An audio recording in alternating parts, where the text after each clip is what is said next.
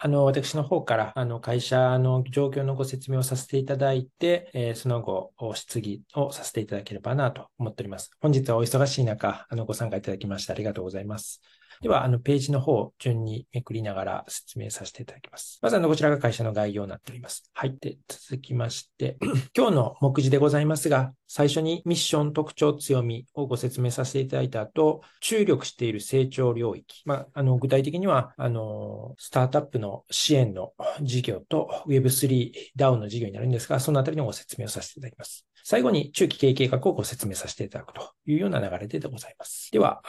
続きましてですが、当社のミッションはですね、人と人をつなげるということをミッションにしています。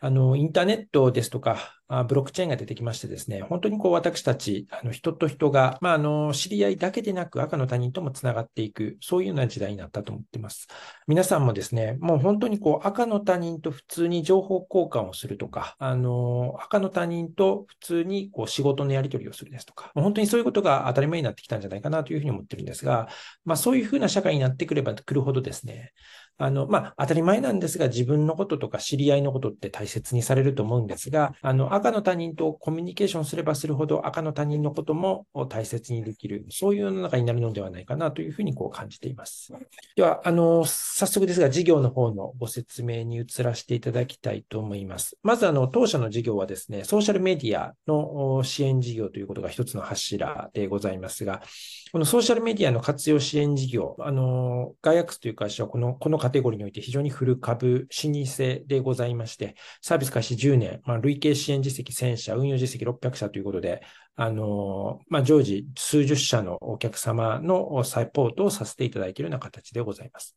で、まあ、あの、どのようなこう強みがあるのかということなんですが、まあまあ、一つは本当にこのカテゴリーにおいてはですね、あの、老舗でサービスラインナップも多くですね、あの、運用代行させていただいたり、分析をさせていただいたり、クリエイティブ自体をさせていただいたりという、もう本当にこう、攻めの部分から、まあ、炎上対策ですとか、まあ、そもそもその、社員様が炎上しないような、こう、研修であるですとか、あの、どういうような社内のポリシーを作ったらいいのかですとか、そういったこともさせていただいております。で一番右下に書いてございますが、SNS ループモデル統合型マーケティングと書いてございますが、あのまあ、本当にこう、10年前と今とではだいぶ時代が変わってきたなというふうに思っております。えー、昔はですね、本当 SNS というのは、なんかこう、企業のこうソーシャルメディアの活用というものがですね、こう企業のマーケティングですとかのほんの一部だった印象なんですが、今の時代はですね、ほんの一部ではなくですね、本当にこう、ほぼ中心的にある。例えば効果測定なんかもこう SNS だし、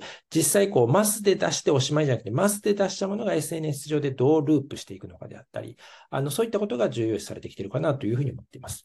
で、当社の方はですね、あの、これまでそういう意味では企業の一部分を担っていたような形だったと思うんですが、あの、最近では徐々にですね、あの、本当上流の方に移ってきておりまして、まず、あの、我々の方で企業様からの相談を受けて、いろんな会社さんに、えー、細かい部分を発注していくというような立場に移りつつございます。これは一つのトピックになるんですが、当社の中の事業でございます、スナップマートという事業でございますが、あの、そうですね。まあ皆さんもイメージしていただけると思うんですけれども、あの、これまではテキストだったり、まあ、いわば Facebook だったり、X だったりっていうですね、そういうようなメディアが中心だったんですが、まあ、徐々に徐々にですね、こうなんて言うんでしょうね、縦型の写真だったり、えー、ショート動画だったり、あの、そういったような形に若干こう、中心が移ってきてございます。で、このスナップマートというサービスはですね、まさにそういったようなサービスを日頃から使ってらっしゃるクリエイターが集まっているプラットフォームでございまして、まあ、我々は企業からコンサルティングを受けて、こういったクリエイターに協力を求めながら、一緒に企業様が満足するサービスを提供していくというふうにしています。まあ、例えばなんですが、テーマに合わせて撮影を行ってですね。で、企業はそのテーマに行って集まった写真を使って、えー、SNS ですとか、各種のクリエイティブに使っていけるというような形のサポートなどを提供させていただいています。で、まあ、以上はですね、あの、一つの事業、まあ、コア事業であるソーシャルメディアの支援事業のお話をさせていただきました。で、もう一つ、これから話させていただくのがですね、あの、この当社のフィロソフィー、使命で動くということに関係してるんですが、あの、こういった事業を、あの、やっていくだけではなく、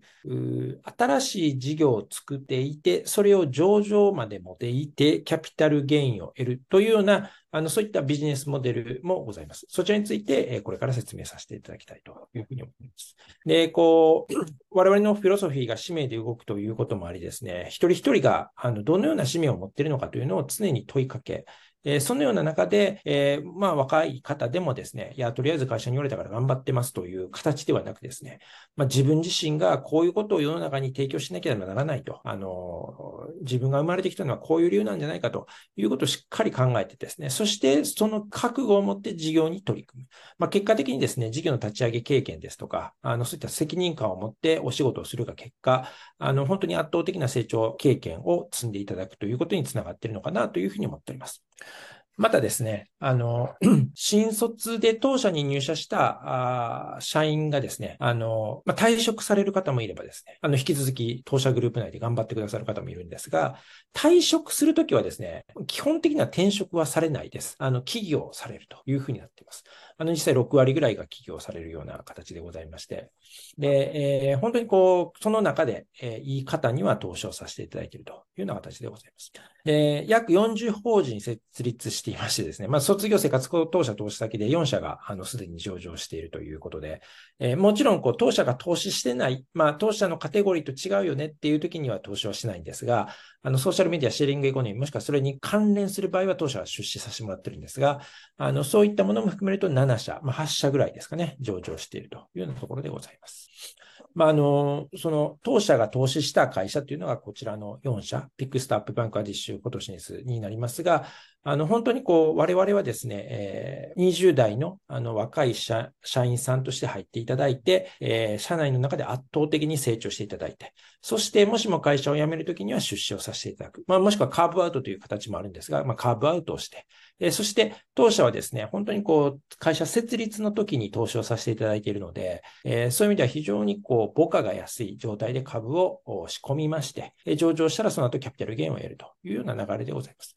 え、まあ、これまでね、あの、本当にこう、どういうふうな人材が、どういうようなサポートをすれば株式公開まで至るのかということは非常に、あの、つかめてきたなというふうに、こう、我々も考えてるんですが、まあ、一方でですね、まだまだこう、時価総額が、あの、こういった投資先が低いですと、投資者としてのインパクトも大きくないなというところは反省しておりまして、まあ、その、本当に投資をする段階から、もしくはこう、サポートをする段階から、本当にこ、の会社の、この事業は大きくなるのか、あ上場できるかもしれないけど、もっとその上場できるだけならずですね、もっと大きな会社になるのかというところを本当にこう常日頃からサポートの視点として重要視しておりまして、え今後、その上場していくぞだけではなくですね、やはり時価総額数百億の、またこう持ち分比率が高い形で上場していく会社を、こういう形で、え何社となく出していくというのが、こちらのこう投資してのキャピタルゲインのビジネスをやっていく中での目線として持っていきたいというふうにこう考えてございます。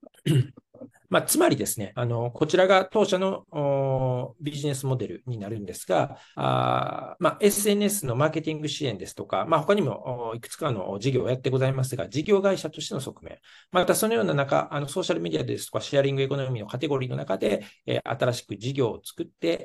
え、その会社が伸ばしていって、そこに投資をして、キャピタルゲインという投資を得るという、あ投資のリターンを得るというような投資会社、この2つの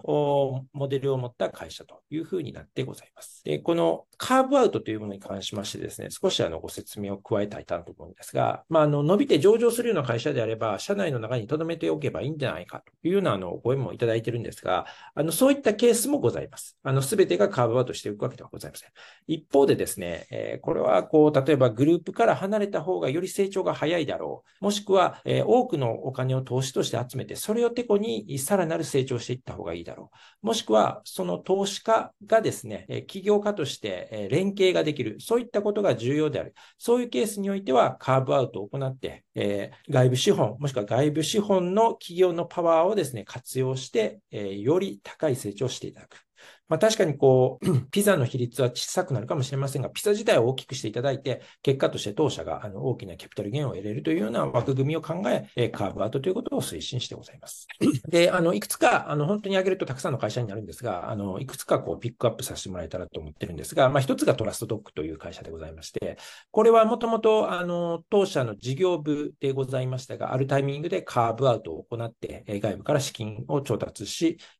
成長しております。あの、eKYC ということですね、本人確認サービス。特にあの、ガイアックスのグループではですね、あの、シェアリングエコノミーですとか、ソーシャルメディアにおいて、あの、どこの誰がやってるのかわからないというのであれば、なかなかこう、安心できませんので、えー、本人確認をしっかりすることによって、えー、サービスを安心してご利用いただけるようになる。まあ、こういったものを当社では導入してるんですが、あの、シェアリングエコノミーだけに生きる、そういうツールではございませんで、例えば、あの、オンラインバンキングですとか、かあの、例えば、えー、オークションですとか、あの、本当にこう多種多様なところで eKYC というのは求められているような関係ですから、あの、この会社はカーブアウトして上場を目指すような形で、えー、事業を行っているような形でございます。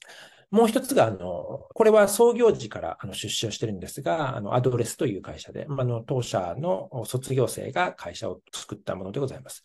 えー、まあ、シェアリングエコノミーの一つでございますが、定額制の多拠点ライフプラットフォームというところでですね、えー、月額数万円程度で、えー、200箇所以上の拠点で、え、生活できると。多拠点で生活できる。そういうようなサービスでございます。あの、こちらも非常に成長しておりまして、先般では e クラウドで1億円弱のお金を資金調達して、えー、現在、あの、順調に成長しているようなところでございます。こういうような投資先がございます。あの、他にもございますが、あの、本日2つのご紹介とさせていただきます。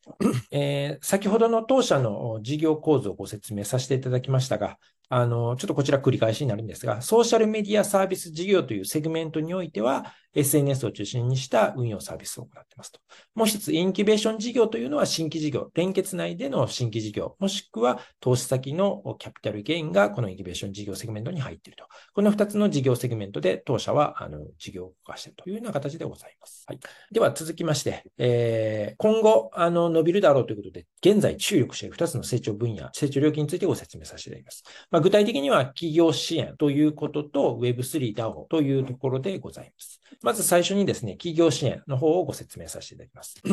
あのー、現在ですね、皆さんも、あの、本当にニュースを見てらっしゃるとお感じたと思うんですが、あの、本当国がですね、あの、政府が本当にこう、スタートアップをいかに支援するのかと、あの、スタートアップ創出元年、あの、ということを宣言されてですね、えー、予算もつけられて、えー、この日本をこう元気にするためにはもうスタートアップしかないということで、えー、どのように作っていくのかということを本当に国を挙げて、え、今トライされていらっしゃいます。で、そのような中で、えー、当社としましてはですね、えー、まあ3つのカテゴリーがあるのかなというふうに思ってるんですが、まあ本当こう小学生から大学生を対象にですね、え、起業家の教育を行うという事業を取り組んでございます。で、二つ目が、あの、まあ大学生ですとか若手社会人を対象にというとあれですが、まあそういった方が多いんですが、あの本当に新規事業を作ろうという方に対して、えサポートをする、メンタリングをするというようなサポートを行っています。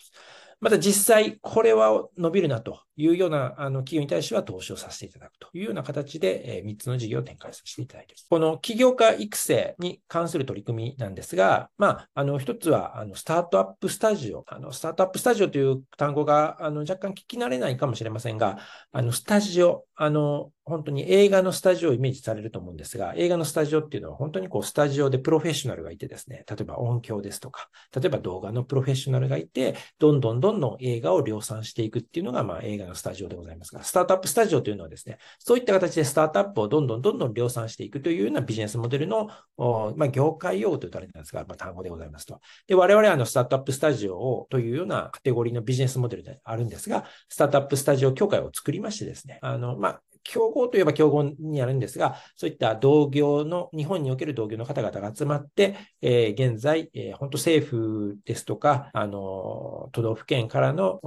そういったスタートアップを作っていくぞということをサポートする活動を行っています。二つ目が、あの、企業ゼミということで、本当にこう、中学、高校の授業をやっているような形でございます。はい、えー、続きましてですね、次のページに移りたいと思います。えー、現在ですね、そういったあの、この知見をですね、起業家排出支援事業ということで自治体に提供しています。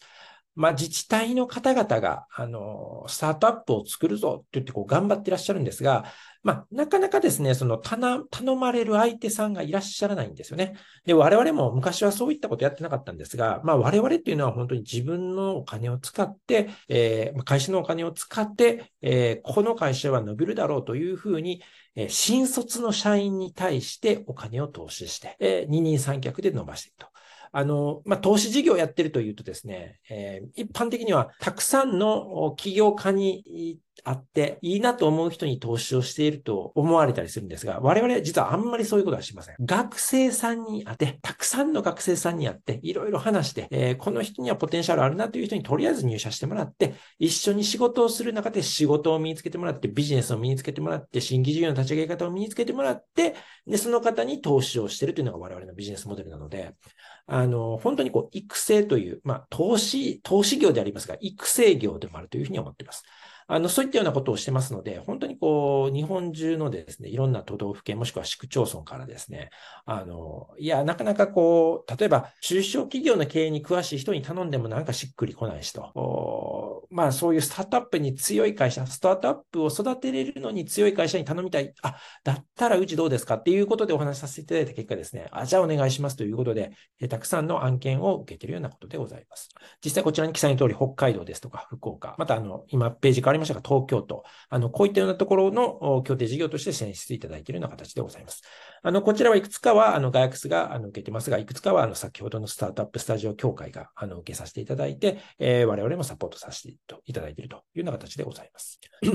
えー今のがですね、え今、直近で力を入れている事業、一つ目の企業支援でございましたが、二つ目が Web3 DAO のカテゴリーでございます。あの、Web3 DAO に関しましてはですね、あの、皆さんも、あの、注目されていらっしゃるかと思うんですが、あの、2022年4月からですね、さらにこう加速してきてるなと、あの、いうふうに感じています。で、まあ本当にこうデジタル庁が来年度予算4950億円を計上し、Web3 の環境整備などを取り組み込むと記載ございますが、が、あの、他の省庁も含めてですね、例えば Web3 だとか DAO の法整備に向けて今、あの、いろいろな動きがあるところでございます。まさにそういうタイミングだというふうに認識しております。えー、そのような中でですね、えー、当社が、あの、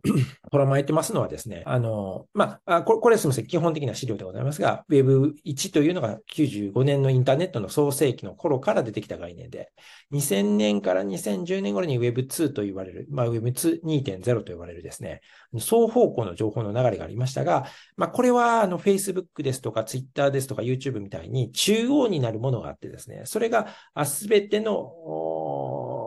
中央集権的に担った上で双方向ができるというのが Web2.0 の時代でございました。一方でこの Web3 においてはですね、その所有、所有自体がですね、えー、もはやそういった中央的な会社が持つのじゃなくて、え DAO と呼ばれるような、なんて言うんでしょうか、あの、中央集権ではない、自立分散型のものが、あの、所有をして、えー、サービスが運営されるというようなスタイルでございます。本当にこう、プラットフォーマーから、こう、分散型に移動していくというふうな中で、我々はこれの Web3 に取り組んでいるようなところでございます。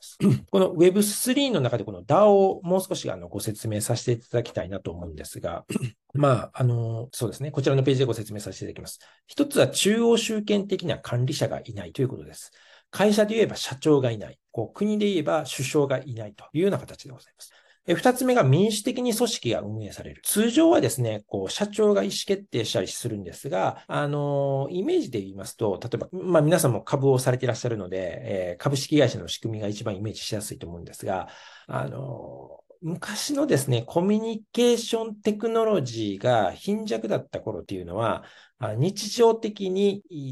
組織運営に多くの人が参画することは不可能だったと思うんですよね。なので、年1回株主総会というのを開いて、こうなんか数週間前から招集通知が来てですね、えー、代表取締役、まあ取締役ですが、を選んで、あとはその人らに任すというようなのがこれまでの組織運営スタイルだったんですが、あの、昨今のインターネットを使ったコミュニケーションテクノロジーを考えたらですね、取締役会に出てくる議案みたいなものを全て株主がパッと見て、イエスのクリックしていくなんていうのは簡単な時代になってますので、まあ、ノリで言うとそういうような形で民主的に、その組織に対して貢献してきた人、もしくはトークンを購入した人があ日々、日々、日々、こう、株主総会的にですね、投票して、そしてその結果で組織が運営されるというふうな形でございます。三つ目がですね、誰でも参加することができるというふうに記載してますが、まあ、これもですね、これまでは、うん、社員を雇ってですね、その社員の中で、こう、上下を作って、えー、課長さんがいて、で、えー、現場のスタッフさんがいて、えー、そういうような形で運営されてたと思うんですが、あ昨今では、そのギグワーカーとかも出てきていますが、もうタスクがあのたくさん落ちていて、そのタスクを誰がやってもいいですよというようなスタイルになってきてると思いますが、あの、DAO においてもそれがさらに加速しておりまして、もうシステム上こういうタスクがありますと、やっていただければトークンこれだけもらえますというようなプログラムが世の中にもう世界中に落ちていてですね、もう誰にやっていただいても結構だというような形になっています。はい、このような DAO の特徴を持っている。こういう組織が今後伸びてくるだろうと、あの我々は踏んでいる司祭でございます。で、実際ですね、あの、いくつも多くのたくさんの会社からですね、こういう DAO、これから今出てきている DAO という仕組みを使って、えー、事業運営をしたい、新規事業を取り組みたい、会社の中の一部の機能を DAO で、ええこなしたい、そういうようなお問い合わせをいただいて、我々の方でサポートしている次第でございます。あの、本当にこう、毎、毎月毎月多くのお問い合わせいただいて、いくつかの取り組んでるんですが、まあ、あの、情報公開前のものが多くてですね、あんまりこう、事例を出せていただいてないんですが、このような形でございます。いくつかは本当にこう、テレビなんかにも取り上げていただいているような形です。これは再生させていただけるのかな？いいねの数で採用に新たな就職活動の取り組みが始まりました損害保険大手の三井住友海上が今日から始めた採用プロジェクトでは参加する学生が社員と一緒にオンライン上で議論を行い参加者は投稿された意見やアイデアに対していいねを送り合うことで評価を見える化します。エントリーフォームへの大学名の記入や顔写真の登録は不要となっているほか1ヶ月の期間中はオンラインでのやり取りのみで対面での面接はありません自分のここが評価されたっていうふうに自信を持ってこう会社を決めることができるんじゃないかなというふうに思ったので。でいいねが多かった学生については、はい、来年6月以降入社の意思を確認した上で採用となるそうです。少々お待ちください、うん、はい。あのそのような形でですね採用のプロジェクトで DAO という仕組みを使ったり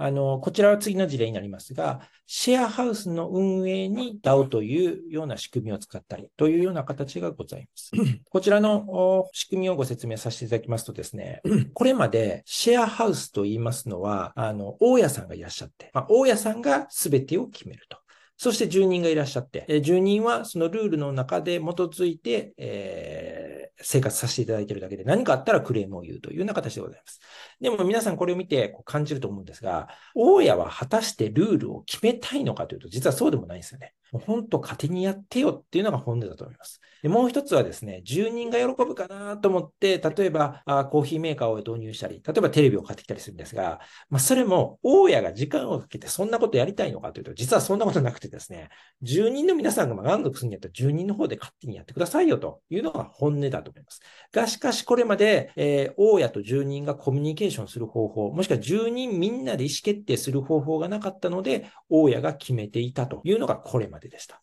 一方、この DAO を使ったこのシェアハウスの運営においてはですね、利用者ですとか、あの、住人、支援者。まあ、これそうですね。住人だけじゃなくて、え昔住人だったけど一回離れました。また住人として戻ってくるかもしれませんみたいな人ですとか、あの、住んではいないんですけど、このシェアハウスのリビングでちょっとお仕事の、その、コワーキング施設としてちょっとだけ使わせてくださいね、みたいな人とか、あとはそのトークンを買っただけの人とかがいらっしゃるんですが、そういったような方々が常に議論しながら、常に意思決定しながら、シェアハウスの運営していきます。まあ、具体的には例えば、あの、ハウスルール、あの、夜10時までなのか、夜11時までなのか、リビングを使える時間は何時にするんだみたいなのも、この人たちが、えー、投票して決めてらっしゃいますし、例えば、設備をどうするかっていうのもですね、年間、あの、100万の予算を、こう、このメンバーに渡されて、えー、あとはこのメンバーが、それこそ投票で、えこの家具を買おう、この家具はいらない、みたいなことをされてていらっしゃいます。まあ、あの、結果的にはですね、えー、その、あ、もう一つこれ重要なのがですね、あのー、株式会社、例えば、社長一人が株持ってるベンチャー企業と、まあ、社長は株持ってるんだけど、働いてる人みんながストックオプションを持ってるっていうベンチャー企業と、どっちが成功しやすいかって言ったら、それは、いや、社員みんながストックオプション持ってる方が成長しやすいんじゃないかって皆さんイメージつくと思うんですが、DAO はですね、さらに踏み込んでおりまして、まあ、社長というものがいないので、えー、働いてる人みんながストックオプションみたいにトークを持ってるっていうのも事実なんですけれども、お客さんだったり、提携している人だったり、そういった人もみんなトークンを持ってるっていうのが DAO の特徴なんですね。で、結果的にこのシェアハウスでも、そのシェアハウスの価値が上がると、住んでる人とかよく使ってる人の持ってるトークンの価値が上がって、まあ、儲かるっていうふうになってるんですよ。これまでは、大家一人が儲けようとしてですね、他の人はしらっとしてたと思うんですけど、このループとダオはですね、住んでる人もみんな売り上げを上げようって思って日常を住んでいらっしゃるわけです。で、これまで、例えば、新しく内見に来られた方とかいたらですね、えー、大家がこう案内とかしたりするんですが、あの、住人からしたら、ああ、また人口密度が上がってしまうのか、辛いな、みたいな感じだったんですけど、今はこ、ここの内見とかは住人が代わりにやってくださいます。そして、やった住人にはトークンが振り込まれます。そして、えそういう入られた人が増えてですね、売上が上がるとトークンの価値が上がるので、え住人全員が喜ぶという、そういうような枠組みになっています。結果的にですね、従来計画の1.7倍を売り上げる、あの、本当のループトというブランドを運営している会社はですね、あの、10点ぐらいシェアハウスやってるんですが、まあ、その中でも当初予定してた、このコンディションだとこれぐらいの売り上げだろうと思ってた部分がですね、DAO のおかげで1.7倍になったと。そして、まあ、従来、これ、あの、赤字物件だったのが、もう利益率37.5%にこう改善します。その理由はですね、あの、本当にこう、本部スタッフが何もしなくても、勝手に運営してくれるので、そして勝手に利益を追求してくれるので、まあ、結果的にコストが下がって利益率が上がってるということです。で、これ3つ目も結構大きいんですが、あの、通常、シェアハウスを始めるには、初期にやっぱりお金が必要なんですよね。でも、今回のケースは、えー、入居する人が先に NFT を買ってくださいますので、トークンを買ってくださいますので、つまり参加料を払ってくださいますので、結果的に先入金が非常に多いんですよね。資金繰りの観点でも非常に楽だったというような成果が上がってきております。で、なるほどなと、DAO ってそういう効果があるのかと、今感じていただけたんじゃないかなと思うんですが、あの、この DAO をですね、こう世の中にもっともっと普及させていって、まあ、それを我々は支援することで、えー、収益を上げていこうというのが、この DAO のビジネスでございます。で、我々自身もですね、投資先を中心に、まあ、このループと、あの、シェアハウスの会社は我々の投資先ではあるんですが、投資先を中心にこういったことを導入していったり、場合によれば我々自身が DAO を使ってビジネスをやっていく。あの、これまで本当我々のグループの近くでですね、株式会社をもう年間、まあ、5個10個作ってるかなっていう感じがあるんですが、まあ、そのうちですね、そのうちのいくつかは DAO を作るというような形になっていくんではないかというふうに考えてございます。はい。以上、あの、2つの注力分野のご説明でございました。えー、続きまして、えー、最後にですね、中期経営方針について、えー、簡単にご説明させていただきたいと思います。えー、これまではですね、えー、投資をしたら、まあ、その分、例えば投資の分があロスになったり、株を売ったらすごく利益が出たりたりということで、まあ、非常に売上損益が不安定だったんですが、まあ、こあの非常に我々もその投資に慣れてきた関係がございますので、えー、規律を持って投資をしていって、収支に関してもバランスを取りながら、そして毎年の黒字着手と配当を実施していこうということで、昨年の11月中期経営方針を発表させていただきました。で、えー、まあ、あの、ソーシャルメディアサービス事業、そのソーシャルメディアのサポートに関しましては、まあ、これまでも安定して利益は出てたんですが、まあ、どちらかというと、売上はそこまで伸びてなかったかな。まあ、あの、わずかしか売上増加率してなかったなというような形だったんですが、最近は、あの、統合型マーケティングということで、SNS の重要性が本当日々上がってきてますので、年成長率もを伸びてきています。まあ、あの、年成長率を維持しながら、営業利益率も20%を出すというような形で伸ばしていこうというふうに考えてございます。えインキュベーション事業に関しましては、あの、コストコントロールと投資比率を徹底して、え結果的にですね、右側の連結売上としましては、安定成長、黒字、継続的な配当というような形で方針を発表させていただきます。続きましてですね、次のシートで、えー、グラフで概要させていただ、を説明させていただきますが、2023年、今年は中継1年目でございますが、あの発表当時26億9500万の売上予想、5000万の営業利益の予想でございましたが、えー、現時点ではですね、えー、売上27億2000万、営業利益1億6000万、あの、純利益の方はあの2億8000万というような形で、えー、着地を見込んでございます。また、あの、5年後に向かってですね、売上40億、すいません、1ページ戻っていただいて、えー5年後に向かって売上40億、営業利益6億円を目指して、え現在進めているところでございます。はい。では、お願いします。直近の業績見通しがあの変更がありましたというような開示もさせていただきますので、ご参考いただければと思います。はい。えー、株主への継続的な利益還元ということで、えー、2023年12月に期末配当5円というようなことで発表させていただいていましたが、あの、8月の段階で中間配当もさせていただきました。今後も、あの、安定的な、あの、配当を行っていこうというところで考えてございます。また、あの、我々、えー、IR の活動をいろいろやってございますので、あの、ご興味いただければ、またいろんなところでお話を、進捗を聞いていただければなというふうに思っております。以上で、えー、あの、事業の説明、中期経営計画方針の説明とさせていただきます。はい。